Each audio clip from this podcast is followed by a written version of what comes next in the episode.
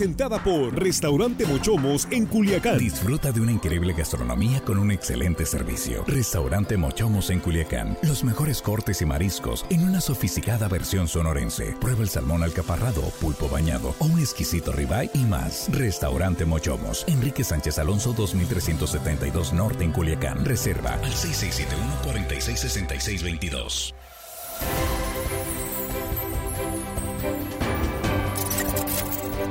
Estamos de regreso y estamos aquí en la mesa de análisis de línea directa, esta tercera emisión de arranque de semana, lunes 3 de octubre. Y bueno, pues hoy la noticia ha sido el impacto del huracán Orlén en la zona sur del estado. Hoy por la tarde ya que ha iniciado el recuento de los daños, los avances en la reparación, sobre todo los servicios, Comisión Federal de Electricidad, entre otras dependencias trabajando al 100% todo, toda su capacidad para restablecer este que es el principal servicio. Si no hay luz, no hay agua y si no hay agua, pues imagínense, el problema es, ese es el mayor problema que están enfrentando las comunidades afectadas. Es el tema esta tarde, un poco el recuento de los daños, un poco revisar lo que pasó en el sur, lo que se hizo bien, lo que se hizo mal, lo que faltó hacer. Vamos a hacer una revisión rápida en cuanto a la experiencia que ha tenido nuevamente la zona sur del estado con un sistema tropical. Ya parece que le gustó esta zona sur de Sinaloa. Jesús Rojas, ¿cómo estás? Buenas tardes. ¿Qué tal, Víctor? Buenas tardes, buenas tardes a los compañeros, buenas tardes al auditorio. Sí, si les gustó es porque son playas muy bellas, Víctor. Pero bueno, sin duda, sin esperaremos no recibir ese tipo de visitas más seguido. Ya no, no, este, ya, ya, ya párenle, ¿no? Porque este sí. ¿Cuántas van, eh? En los últimos años son unos cuatro, tres o cuatro, tres o cuatro sistemas ahí en esa zona de Escuinapa, ¿sí? Juan Ordorica, bienvenido, buenas tardes, ¿cómo estás? Buenas tardes, compañeros de la audiencia, nuestros amigos de producción. Y hello, estimada audiencia, que hoy lunes, que todo mundo tiene que chambear el lunes, los saludamos. Y hoy es, bueno, ayer fue cumpleaños de mi mamá, así que le mandamos un abrazo. Hasta ah, Mazatlán, por cierto. a Mazatlán, estuvieron eh, ayer este, preocupados, pero estuvieron alistándose para el huracán y qué bueno que no, no pasó nada. Así que un abrazo a mi mamá. Sí, puras lluvias nada más. ¿Cómo se llama tu mamá? Margarita. Margarita. Margarita Cabrera. Saludos, ¿te está escuchando? Sí. Felicidades por su cumpleaños. ¿Cómo estás, Armando? Bienvenido, buenas tardes. Me sumo a la felicitación de Juan para su señora madre, que sabemos que la quiere mucho, y ella también lo adora a su hijo. Un abrazo para tu señora madre, Juan. Felicidades, muchos años más. Jesús, es un abrazo para ti también, Víctor, compañeros acá de la producción y gente que nos escucha aquí en nuestro queridísimo estado de Sinaloa. Gracias, Armando. Ay, más necesito. más soltera también, Víctor, ahí hay, muy bien. hay gente. Sí, muchísima gente y nosotros muy agradecidos por eso, en verdad, porque... Lo dijimos rápidamente porque el tiempo, Víctor, en radio sabemos que nos chicotea. Sí, no, no tanto, pero sí se va rápido, más bien. Bueno, pues estamos revisando lo que ha pasado en la zona sur, lo que se hizo bien. Jesús, decías en la mañana las acciones de prevención. Sí, el tema de prevención yo creo que fue fundamental para evitar tragedias humanas. Hemos visto que a veces con menos lluvia, a veces con menos vientos, las cosas eh, se pueden salir de control, tener una, dos, tres, digo ya, cualquier cualquier vida que se pierda es muy lamentable. En esta ocasión nos impactó un huracán de categoría 1 que luego, luego se convirtió en tormenta tropical, que no dejaron de ser vientos eh, fuertes. Eh, por fortuna no fue como se esperaba. Al, final de cuentas fue menor, menor las afectaciones, pero sí las hay. ¿eh? Hay afectaciones sobre todo en el tema de la acuacultura, hay afectaciones en el tema de la agricultura. En ganadería no sé qué tanto, eso sí no lo han reportado, pero ya hay productores que se han manifestado que pues algunos de sus cultivos se han perdido, lo mismo la gente que está produciendo tilapia y camarón por esa zona del, del, valle del Rosario y de Escuinapa. Pero en general no nos fue tan mal como pudo haber pasado. Claro, como pudo haber pasado, ¿no? Este, como ya ha ocurrido. Y fíjate que lamentablemente he visto sobre todo comentarios en redes sociales de personas que hubieran querido que hubiera sido más. Ah, nomás fue esto, o sea, como si fuera poco, pues como si fuera poco. Siempre hay gente que no queda conforme ni cuando nos va bien. Y eso sí es verdaderamente lamentable. Yo creo que agradecidos debemos estar de que no fue como nos fue. No, no, e, esas actitudes son preocupantes más que otra cosa. Pero bueno, Juan. Sí, bueno, afortunadamente eh, varios factores se juntaron para que no tuviéramos un problema mayor.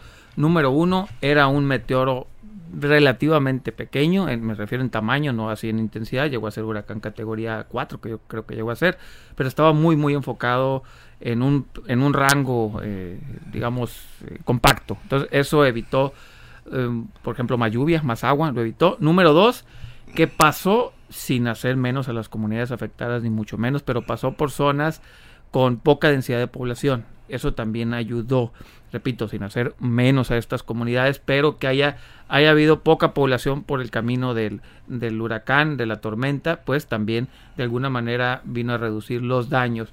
Otra cosa que creo que se hizo bien fue el seguimiento que se le dio. Yo creo que teníamos tres, cuatro días los sinaloenses esperando esto. No había sinaloense, o casi todos los sinaloenses, por no, no ser eh, totalitario, casi todos los sinaloenses, o absoluto más bien, eh, sabían de la presencia de, este huracán.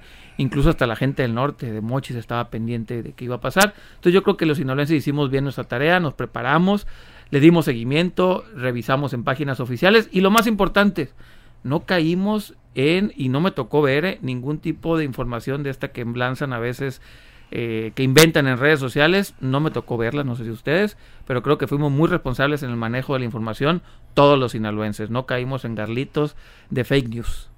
Así es, tienes toda la razón. Ahí que creo que actuó con responsabilidad la sociedad en medio de la tragedia que se esperaba que afortunadamente no ocurrió. Armando. Sí, así es, Víctor. Afortunadamente no, no hubo, eh, hasta este momento no sabemos de pérdidas humanas, algunas pérdidas materiales, pero también tiene mucho que ver la forma en que se organizaron nuestras autoridades para echarles la mano, todos, civiles, militares, gentes del gobierno del Estado, los municipios, eh, para con tiempo eh, llevarse a, a, buen resguardo a las personas que estaban ubicadas en zonas de riesgo. Y fíjate que me llamó la atención eh, un hecho interesante, el gobernador dialogando con gente de la Concha, el último pueblo hacia eh, el sur del estado. O el primero. Sí, o el primero de allá para acá. De sur a norte. De sur a norte. Sí, Víctor, pero en pocas, en pocas ocasiones eh, vemos, hemos visto a un gobernador en, en un evento en ese poblado de la Concha, porque muchas veces la influencia de ellos es más hacia el estado de Nayarit, en algunas eh, cuestiones de comerciales, intercambio de eh, eventos sociales de otro tipo. Pero bueno, es Sinaloa. La concha es Sinaloa y ahí estuvo el gobernador Rocha dialogando con las personas. Me, me, gustó la forma en que dialogó con ellos y les dice, no dejen los albergues. Llamó a todas las personas del sur a no dejar los albergues porque el peligro no ha pasado, dijo el gobernador. Y tiene razón. Recordemos que, que este, este desplazamiento de este huracán va hacia, entró a la sierra y desde los escurrimientos tardan horas en bajar hacia la costa. O sea, las presas también están a su máxima capacidad prácticamente de almacenamiento y pues le están extrayendo agua. Esos escurrimientos pueden generar este, una sorpresa para quienes digan ya pasó el huracán y estamos ya eh, por regresar a nuestras casas. Por eso el gobernador, yo creo que muy oportunamente los recomendó permanecer por lo menos unas horas más o quizá esta noche todavía en los albergues, Víctor. Ahí en la concha eh, está el río Las Cañas. Las eh, Cañas. Ahí pasa y estuvo precisamente del gobernador eh, con la alcaldesa de, de Escuinapa revisando cómo ya empezó a crecer el río. Tú conoces muy, mucho mejor que nosotros esa zona del sur del estado de Escuinapa. Jesús, tú eres de ahí y eh, lo, no dejarás mentir Armando con lo que está comentando que me parece muy importante la recomendación de esperar unas horas sí. de mantenerse en los albergues donde hay alimentación donde hay atención médica para los niños que por cierto así el gobernador enlace que tuvimos con él en el noticiero de, de mediodía cómo había niños en los albergues qué cantidad de niños por todos lados pero bastantes, dice, estaba asombrado la cantidad de niños y pues qué mejor que estén en un lugar seguro, en un eh, refugio temporal. ¿no? Sí, sobre todo porque La Concha es una comunidad que se suele inundar cuando hay creciente de este río, el río Las Cañas y sus ramales, Sí. y también porque ya había calles anegadas de agua, ya había caminos que estaban difíciles de transitar y pero estaban ahí eh, los elementos de protección civil municipal y estatal del ejército mexicano de la guardia nacional pues haciendo las labores y las tareas. La concha es una comunidad pequeña es una comunidad donde hay pequeños agricultores hay ganadería también a, a, menor escala y pues la verdad es una comunidad que también tiene un alto índice de, marginal, de, de marginación. Pero es más Nayarit que Sinaloa verdad no sigue siendo Sinaloa sí. es la puerta. Mira ahí está la entrada. La puerta de... ahí está la frontera Oye, y la fitosanitaria Sí, sí, que yo, si no estuvieran ahí, de verdad que entraría mucha cosa para mucha plaga para acá. Para los, los, que viajan en carretera y, y, que este, vienen de regularmente cuando vienen de regreso a Sinaloa, los paisanos que viajan en carretera, que van a, a Nayarit o a, o a Jalisco,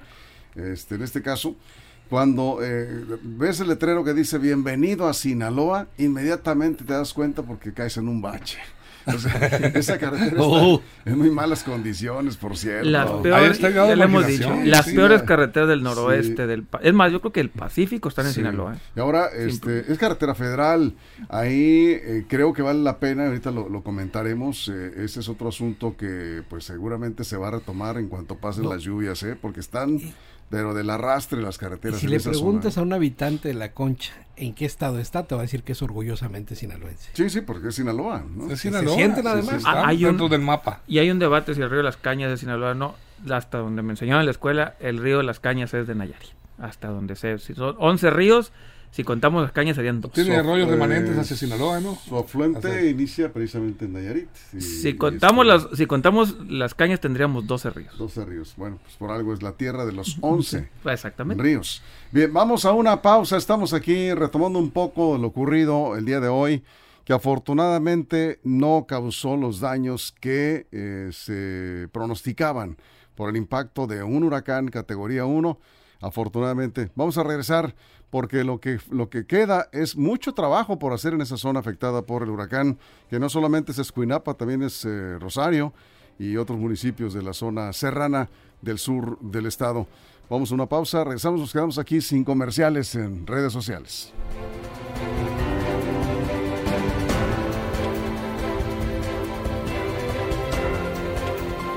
Línea directa. Información de verdad.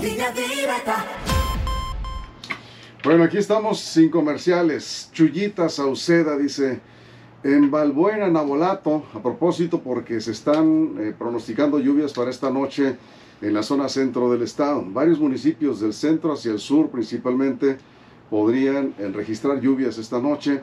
Atención Culiacán, atención Nabolato. Y dicen, Balbuena, Nabolato, apenas llueve una miseria y se va la luz. Así, textual. Ese es otro problema que estamos eh, viendo. Afortunadamente, Comisión Federal de Electricidad trajo personal de Sonora que principalmente eh, fue enviado a Nayarit y a la zona costera de Jalisco, donde están la mayor parte de los daños. Qué, qué, qué curioso, ¿no? El huracán entró a tierra en Sinaloa, pero los, los mayores daños están en Nayarit y en la zona costera. Es que las, las lluvias se cargaron más hacia esa zona, de Nayarit y, y la zona costera de Jalisco. Sí, en eso también fuimos afortunados, ¿no? Sí, no, si la verdad le sacó la vuelta. a este, si no, si hubiera caído toda esa agua ahí, otra cosa fuera. ¿eh? Sí, hubiera sido más complicado todavía. Y sí, sí nos tocó ver en la mañana algunos videos donde iban, digamos, como en peregrinación, estos camiones muy grandes de la, en convoy de, Sí. de, de la Comisión Federal de Electricidad. Pues en la mejor de las disposiciones, pues ellos también están al servicio de México. Sí, ya restablecieron, por cierto, Juan, el 49, casi el 50% de los usuarios del sur del estado, en Sinaloa, ya tienen luz. Sí, que- Rápido, y, ¿eh? y qué bueno porque en otros en otros meteoros nos había tocado que hasta dos días, 38, 48 horas se iban, ahora fue muy rápido, 12 horas. Esto también habla que hubo pocas afectaciones, ¿no? Si hubiéramos tenido más afectaciones, seguramente la luz seguiría desaparecida. Pero habla de que eh, teníamos eh, las fuerzas del Estado y las fuerzas federales con presencia en estos momentos. Todos hicieron lo que tenían que hacer, los albergues funcionando al 100, la comisión funcionando muy bien, a veces la criticamos, hoy, hoy palomita para ellos, el gobierno del estado, protección civil, que acaba de cambiar a su, a su director, el director, mira, le tocó ahora, le tocó ahora bautizarse en lluvia, no en fuego, en lluvia, Sí, ¿no? sí, Entonces, Roy Navarrete. sí, y, Sí. y, pues sacó bien la chamba, así que palomita por eso. Sí, eh, nos, nos comenta Alma Aguirre, está revisando eh, la información del Servicio Meteorológico Nacional, el pronóstico para Sinaloa en las próximas 96 horas, martes, miércoles, jueves y viernes, intervalos de chubascos para el estado de Sinaloa, es decir, van a continuar estas lluvias. Lluvias puntuales que le llaman. Lluvias fuertes con puntuales muy fuertes de 50 a 75 milímetros para este martes. Y viene el primer, yo creo que por lo menos puede haber otro, pero yo creo que es el primer frente frío que se va a sentir. Hoy de se la sintió temporada. diferente, ¿no? Decir, La Sí. llegada de los frentes fríos son Poquito, buenos ¿no? porque alejan a los huracanes. Con A ver, hay- Así es. Yo tengo una duda. Sí. Eh, eh, ¿Por qué, por ejemplo, esta radio escucha que amablemente mandó un mensaje a Víctor que dice que en Malbuena, en Nabolato, Sí. en cuanto cae una brisa se va la luz? eh, yo tengo entendido que tiene que ser acompañada a aguacero con vientos fuertes, ¿no?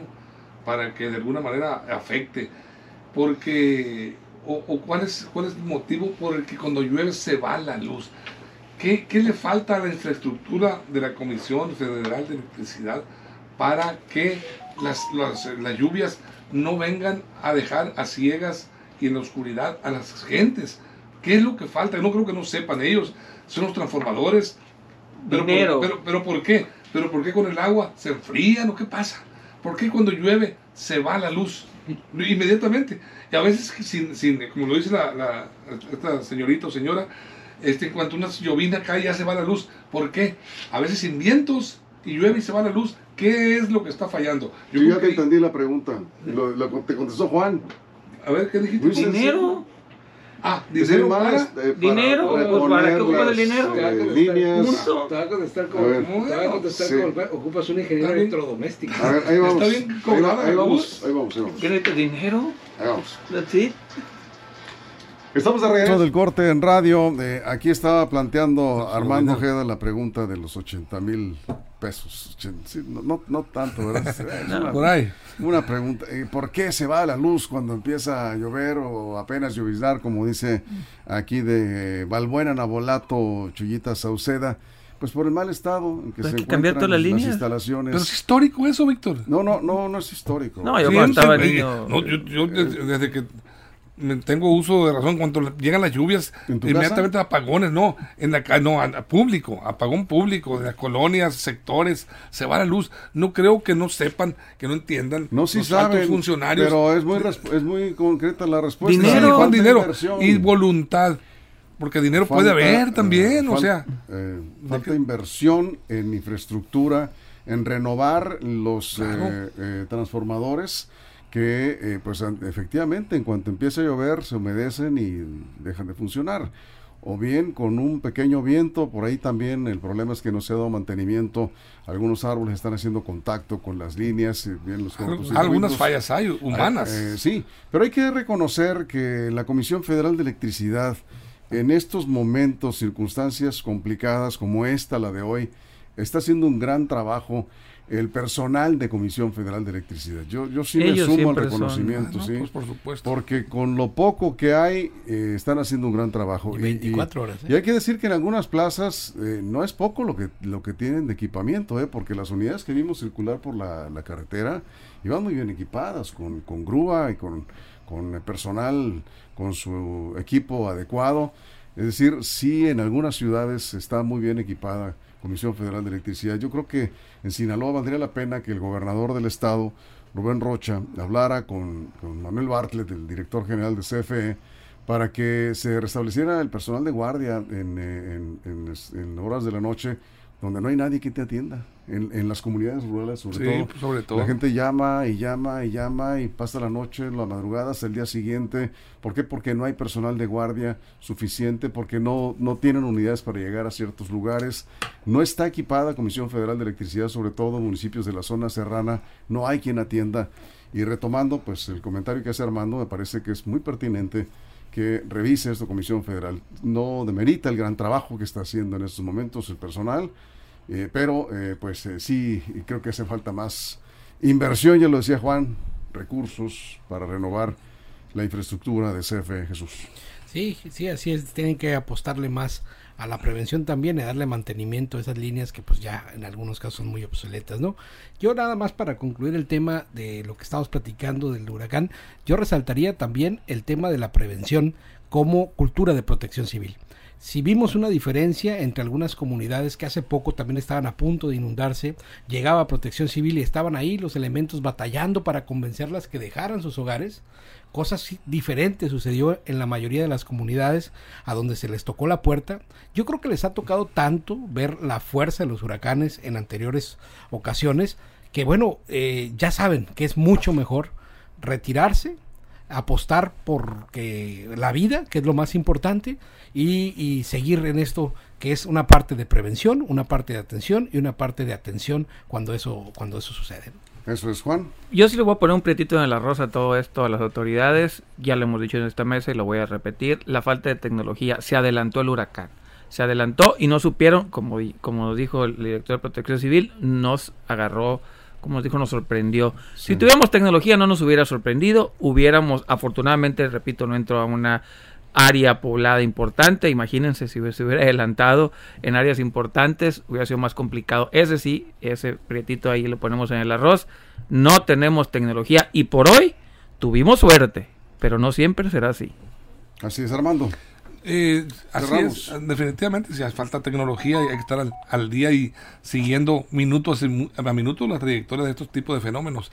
Víctor, no sé yo eh, tu información ha estado muy puntual y muy efectiva durante todo el día. Pero las presas, por ejemplo, la Picacho, cayó muchísima agua, eh. se fue hacia allá la, fuerza del agua.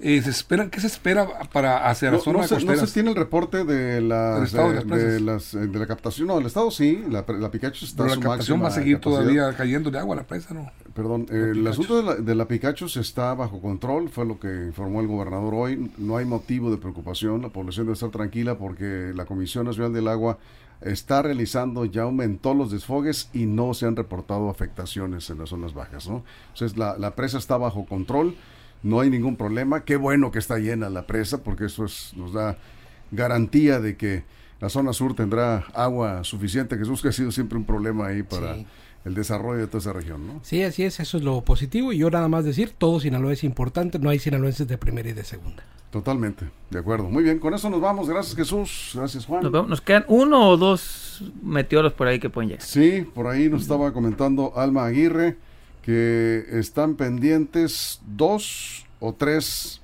contando a Pain, este ciclón que ya se formó, que está por ahí en el Pacífico, que no nos va a afectar. lo más probable es que no, aunque viene... Va para los Clippers, te lo digo yo. para los cangrejos. Va con el mismo comportamiento que los anteriores, los decía Alma Aguirre, pero eh, no se espera. Podrían ser tres.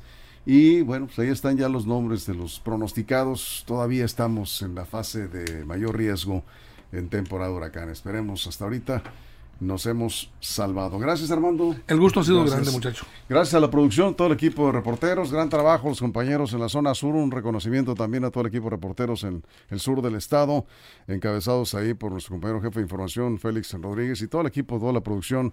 Gran trabajo, en verdad, hoy una gran jornada, todo el equipo de redes sociales, de portal, en fin, y bueno, pues qué decir, todo el equipo de reporteros. Y agradecidos con usted, por supuesto, con todos los videos, toda la información que nos han compartido para eh, fortalecer los contenidos de línea directa en una jornada bastante fuerte hoy, pero afortunadamente no resultó con tantos daños como se pronosticaban. Nos vamos mañana en punto de las 6 de la mañana aquí mismo en línea directa con información de verdad. Pásela bien. Mochomos presentó la mesa de análisis. Información de verdad que suma valor. Conéctate en el sistema informativo más fuerte del noroeste de México.